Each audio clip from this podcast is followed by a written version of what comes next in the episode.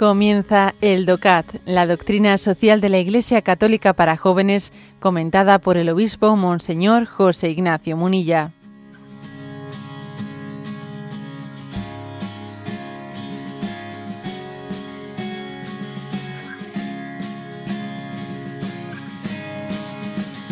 Número 97.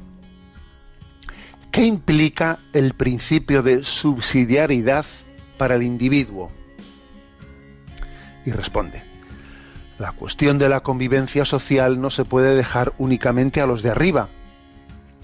En nuestro propio entorno hemos de resolver nuestros problemas autónomamente y pedir solo ayuda a los niveles más altos cuando nos sintamos desbordados.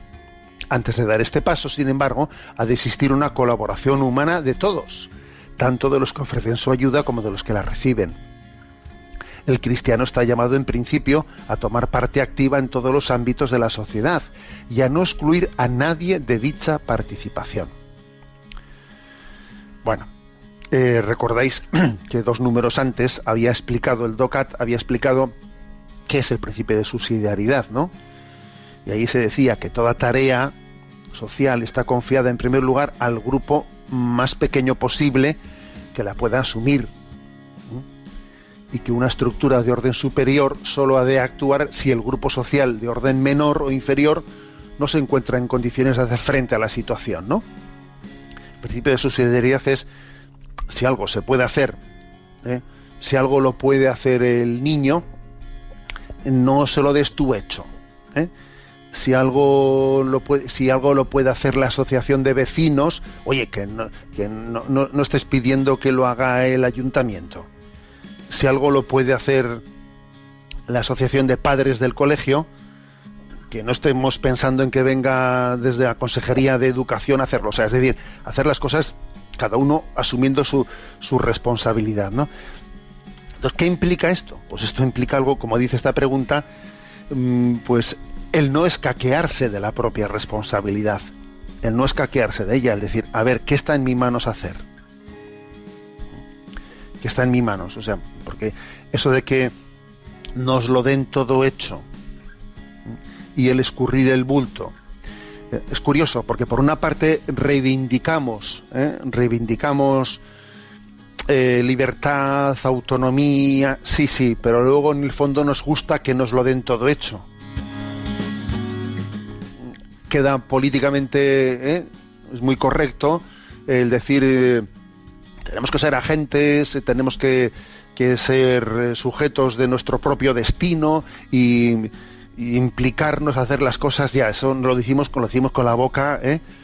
con la boca sí con la boca abierta pero luego como eso supone que yo tengo que implicarme en esto hacer cosas pues es que es muy cómodo que me vengan y que, y que me lo den todo hecho entonces esta especie de modelo del del estado de bienestar entendido como un soluciona todo desde arriba, que yo no tengo que implicarme en nada, ¿no? Y que me lo den todo hecho, ojo, porque eso malforma a las personas y no les, no, les ayuda a, que los talentos que tienen los desarrollen. Aquí vienen un par de citas interesantes, ¿no? Eh, en este punto del, aquí en el DOCAT. Una cita es de Confucio, Confucio que, es curioso, que lo, que lo traigan aquí a colación y dice una máxima suya. Si me lo dices, lo olvido. Si me lo enseñas, lo recuerdo. Si me involucras, lo aprendo. Es curiosa esta máxima, ¿eh? Es como decir, mira, si hay una cosa que se dice, se olvida. Ahora, si se enseña, si se enseña, no solo, no solo te lo digo, te lo enseño con mi testimonio, te doy testimonio para que tú aprendas cómo yo lo hago. Eso ya no solo es decírtelo, es una manera de enseñártelo, testimoniarlo. Bueno, entonces lo puedo recordar. Pero todavía no es suficiente. Dice, si me involucras, lo aprendo. Claro, es que ya no vale que me lo hayas dicho. Ni, ni, siquiera únicamente que me hayas dado el testimonio de cómo tú lo haces.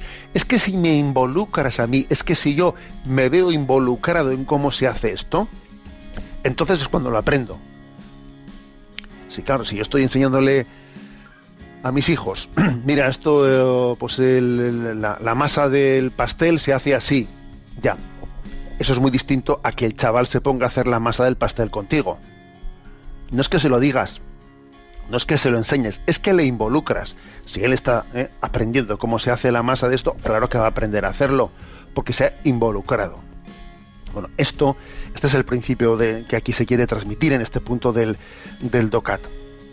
La importancia de decir, a ver, es que este principio de subsidiariedad quiere decir que uno, uno crece, crece en la medida en que ve, ve que sus talentos no son teóricos, son, son fácticos, son verdaderos. Y los pongo, los pongo en, en, práctica. Y mi autoestima y mi capacidad de, de, aprendizaje crece, ¿no? Otra cita que viene aquí de François de Rose, Foucault dice, la confianza en sí mismo es la fuente de la confianza en los demás.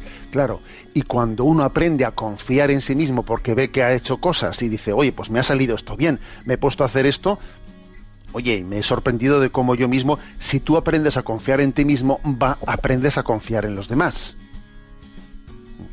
Porque claro, confiar en los demás cuando yo pues soy o sea, no, no, no me he prodigado en hacer cosas, o sea que soy un, entre comillas, me, me, siento un inútil porque no hago, no hago las cosas, todo me lo dan hecho, todo lo me lo dan hecho, yo tenderé a no únicamente a no confiar en mí mismo, sino a no confiar en los demás. Cuando uno, eh, pues, ah, porque no solo han dado todo hecho, sino porque le han hecho, o sea, hacer hacer, hacer hacer, es mucho más importante que hacer en vez del otro. Eso supone que se va a crecer en confianza en sí mismo y eso además le llevará a tener confianza en los demás. Bueno, pues esto es lo que dice aquí. ¿Qué implica el principio de subsidiariedad para el individuo?